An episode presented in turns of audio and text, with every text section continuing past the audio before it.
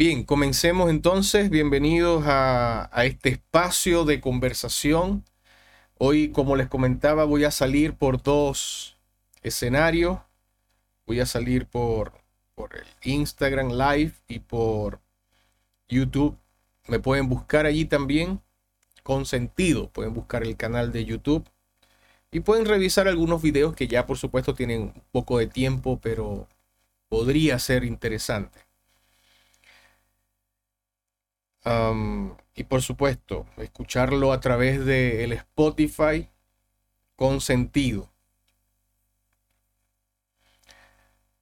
Hay uno de los temas que a mí me gusta, además de lo relacionado con ah, el tema existencial, tiene que ver con ah, los argumentos de vida. El análisis existencial y el análisis transaccional son dos de, de las corrientes que a mí más me, me gustan, me encantan.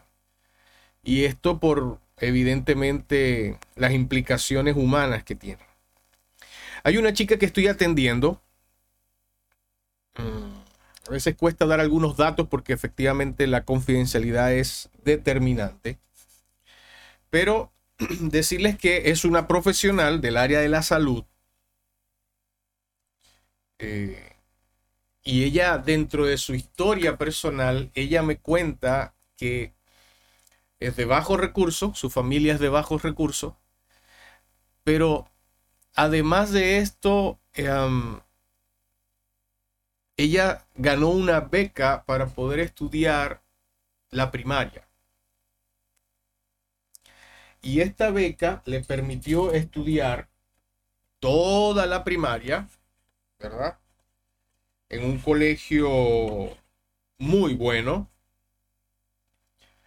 pero además le ayudó a estudiar en una universidad también muy costosa. Vamos a acomodar esto por acá. Muy costosa. Y le ayudó a estudiar medicina. Imagínense. Lo cierto es que ella, dentro de las cantidades de de acepciones que hace, ella refiere que, dejémoslo así, ella refiere que siempre le ha costado, siempre tiene que esforzarse, siempre tiene que buscar la manera de, como que de ir cuesta arriba. ¿Y a cuánto les ha pasado que para lograr alcanzar algún objetivo, pues tienen que forzarse casi que el triple, el doble, etcétera, etcétera. Y esto, por supuesto, trae en ella una historia donde ayer, precisamente, cuando estuvimos conversando,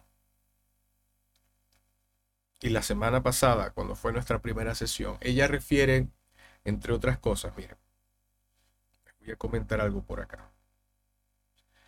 Primero que es mamá también, y muchos colegas, amigos, familiares la, le dicen que es una mujer valiente, que es esforzada, que sin ninguna duda mm, la ven como alguien eh, echada para adelante, como decimos nosotros. Pero ella dice que no se ve así. Ella solamente dice que ella hace lo que tiene que hacer. Es decir, la percepción que ella tiene de sí misma es muy diferente a la percepción que tienen los demás de ella. Sin embargo, ella se siente frustrada porque no ha logrado estar actualizada, hacer otros cursos, eh, posgrado, etcétera, etcétera además de una relación amorosa fracasada, mm, con una frustración. Entonces, claro, cuando comenzamos a, hurgar y a escarbar y, y a ir un poco más al fondo, tiene una visión muy pesimista de ella misma, tiene una percepción diferente a cómo el resto de las personas la ven. Y evidentemente esto hace que ella sienta frustración, sienta miedo. en sus relaciones sociales no, no están cambiando porque ahora ella debe buscar amigas que tengan hijos para que puedan entenderse. ¿Qué me llama la atención? Que ella afirma mucho que tiene que esforzarse, que todo es cuesta arriba y hay ciertas incongruencias. Por ejemplo, por un lado, ella dice que todo va cuesta arriba, pero por otro lado, ella solamente hace lo que tiene que hacer. Entonces, ¿cómo puede ser algo cuesta arriba si en efecto ella hace lo que tiene que hacer?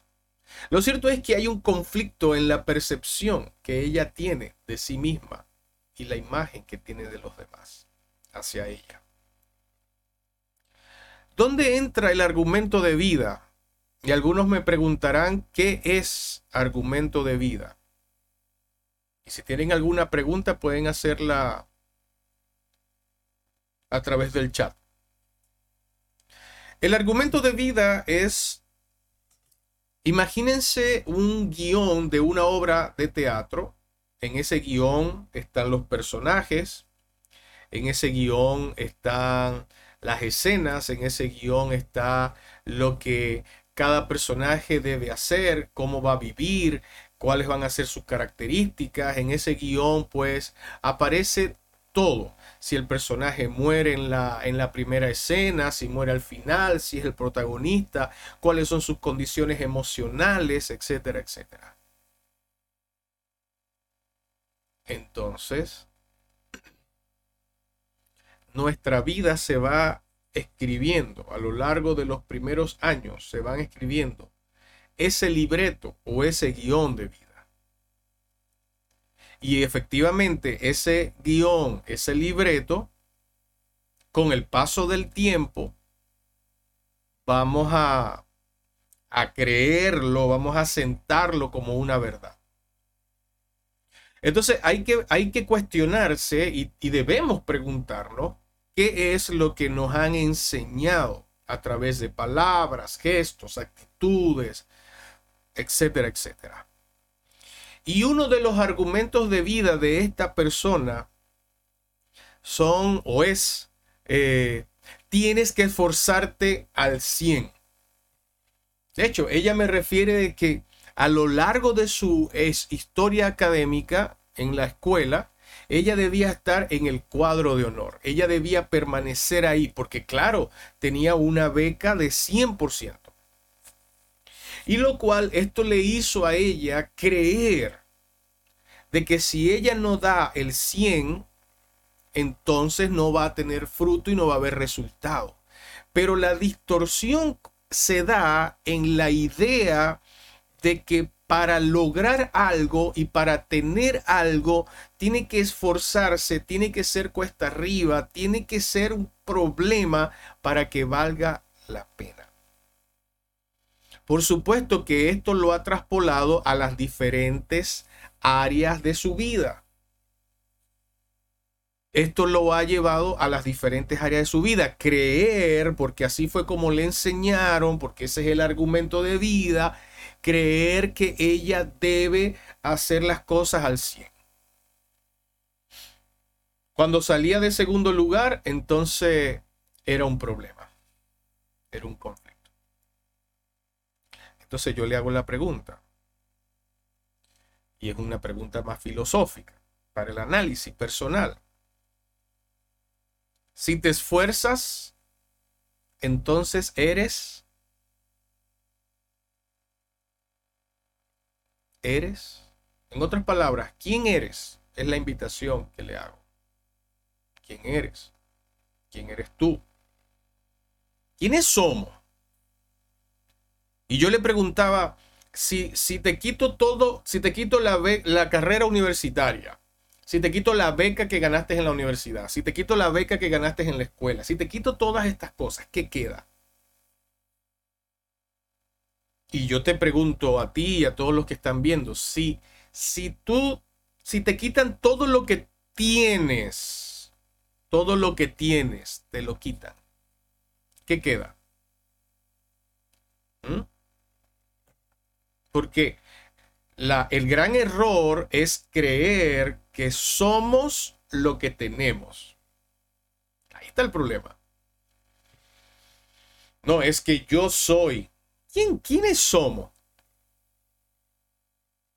Soy psicólogo, soy médico, soy ingeniero. No, yo tengo una profesión, yo tengo estudios, yo tengo una carrera, yo tengo un trabajo, yo tengo, pero, pero cuando vamos a lo esencial, eso no es lo que somos.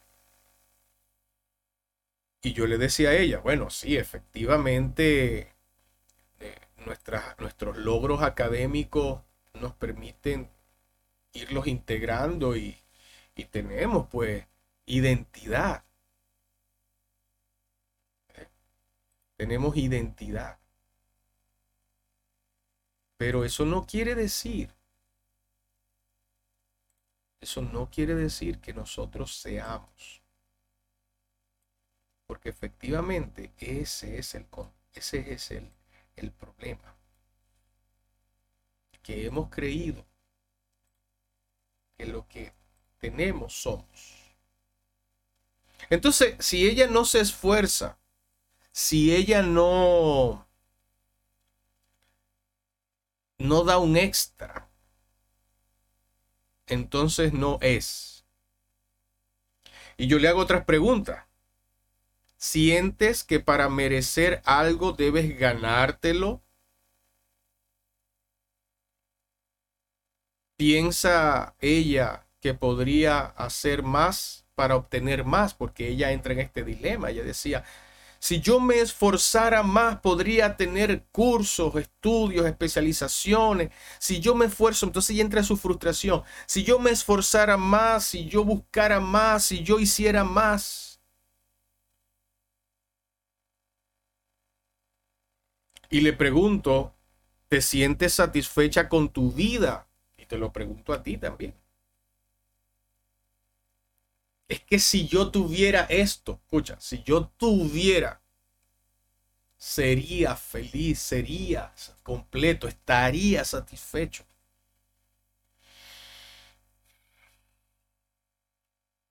Y la pregunta es, ¿qué pasa si no lo logramos tener? Quiere decir entonces que no vamos a tener la posibilidad de vivir vidas satisfechas, vidas plenas, porque hay circunstancias de la vida que no podemos cambiar y que estas circunstancias a veces cambian el rumbo de nuestra vida, de nuestro proyecto, y en ese sentido, entonces nosotros perdemos cierto grado de valor, porque ella se compara con los demás ella se compara con el resto. Y el problema de compararnos es que no conocemos la profundidad de la vida de esa persona, no conocemos su historia, sino que nos comparamos con aquello con lo que nosotros nos identificamos que nos falta. Y yo le contaba un poco de mi experiencia personal, sin que sea la referencia, pero yo le decía, mira, cuando yo estudié en la universidad y salí de la universidad o estaba en el último año, me tardé tanto en salir que la mayoría o muchos de mis compañeros del primer año ya estaban terminando su maestría. Imagínense. Y yo recién estaba saliendo de el, el pregrado. Y han pasado 15 años, si mal no recuerdo, de haber salido de la universidad. Y recién este año comencé a hacer una maestría. Pero yo he disfrutado mi vida. He anhelado, por supuesto, seguir estudiando. Pero me siento satisfecho. Yo tengo que preguntármelo. Ustedes tienen que preguntárselo. ¿No es el punto en el que quiero quedarme? Probablemente no. O probablemente sí, y diga, bueno, me quiero quedar en este punto de mi vida y quiero disfrutarlo y decido por X circunstancia. La otra pregunta que le hice y que les hago a ustedes es, ¿disfrutas lo que haces? ¿Disfrutas realmente lo que estás haciendo hoy? Y quizá mañana cambien las circunstancias y se dé la oportunidad para seguir estudiando, para seguir creciendo, para seguir haciendo cosas. Pero hoy disfrutas lo que haces.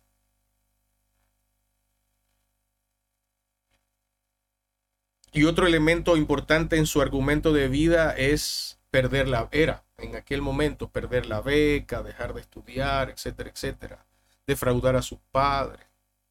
Pero ¿cómo se tradujo eso hoy? Miedo al fracaso. Miedo a fracasar. Y es allí a donde los argumentos comienzan a tener ese impacto. Es allí donde los argumentos comienzan a tener un freno.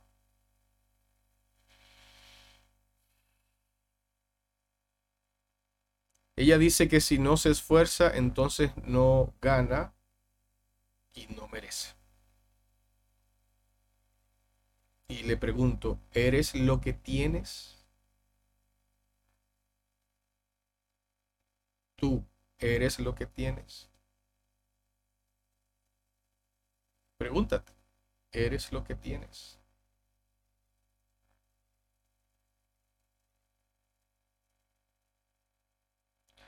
o aunque, escucha esto, aunque no tenga lo que quiero, ¿puedo seguir siendo yo?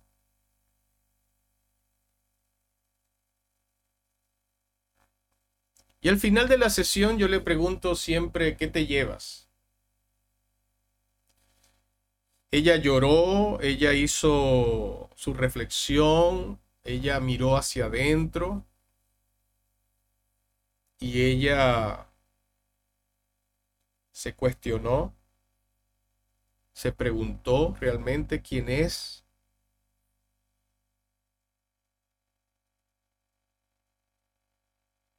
Y tiene que seguir trabajando en que esos argumentos, esas verdades, hay que cuestionarlas de tal manera que las ajustemos a la realidad y que realmente nos preguntemos si hoy debe seguir esforzándose cuesta arriba para poder merecer y esto la aleja de, disfrutar.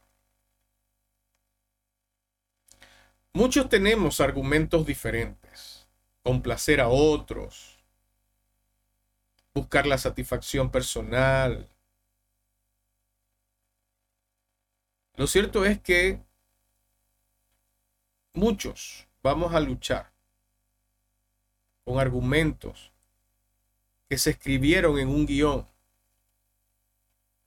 Pero lo interesante es que cada uno de estos argumentos pueden ser cambiados, transformados, traducidos, tener una visión diferente y poder ver de manera diferente nuestra propia vida y lo que está afuera. Entonces la invitación es a que con tu historia personal tú puedas encontrar las respuestas a los enigmas que hoy puedes tener. Y de esa manera tú puedes lograr disfrutar, tú puedes lograr vivir mejor, vivir más pleno, vivir más sano, vivir más satisfecho. Tú lo puedes lograr. Y hacia allá debemos ir. Bien, quería compartirles esto, quería comentarles un poco de esta experiencia y espero que sea de utilidad para cada uno. Nos vemos y nos escuchamos en un próximo encuentro en este espacio con sentido. Que les vaya bien, cuídense.